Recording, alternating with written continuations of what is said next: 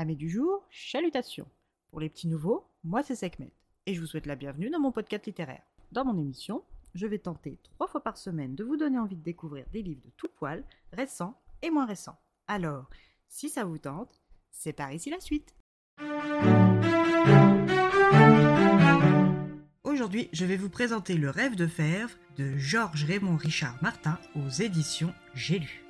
Nous commençons ce roman par la rencontre de Abner Marsh, un marinier sur le fleuve Mississippi au bord de la faillite dans une auberge de Saint-Louis en avril 1857. Il a accepté de rencontrer un certain Joshua Fork, riche investisseur qui souhaite sceller un partenariat avec le marinier en lui achetant 50% de son entreprise. Cette discussion se déroule dans l'un des établissements les plus connus de Saint-Louis, la Maison des Planteurs. Après s'être accordé sur les détails, les deux hommes entament le gros des négociations et les règles de leur partenariat.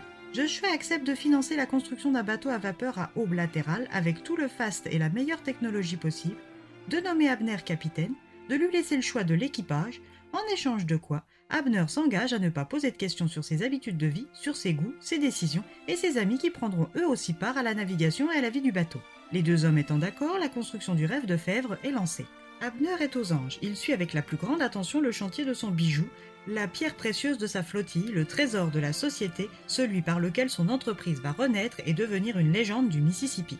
Après un temps record pour achever la construction et le choix de l'équipage, le rêve de Fèvre est mis à l'eau et appareille en direction du sud. Une fois embarqué, Abner ne boude pas son plaisir et prévoit les records qu'il peut battre avec son navire, mais constate également les habitudes de Joshua. Abner, ayant accepté de ne pas poser de questions, s'interroge tout de même sur les raisons d'une vie exclusivement nocturne. Les amis de Joshua sont eux aussi un sujet d'interrogation, mais en homme de parole qu'il est, Abner Marsh tient sa langue. Son équipage n'est quant à lui pas tenu par les clauses du contrat et se pose ouvertement les questions qu'Abner se pose silencieusement. Pourquoi l'associé du capitaine Marsh ne sort qu'à la nuit tombée? Pourquoi part-il sur Terre en pleine nuit? Ses amis sont-ils eux aussi des noctambules? Quelles sont les raisons de sa présence sur le fleuve? Comment fait-il pour avoir une si bonne vision nocturne?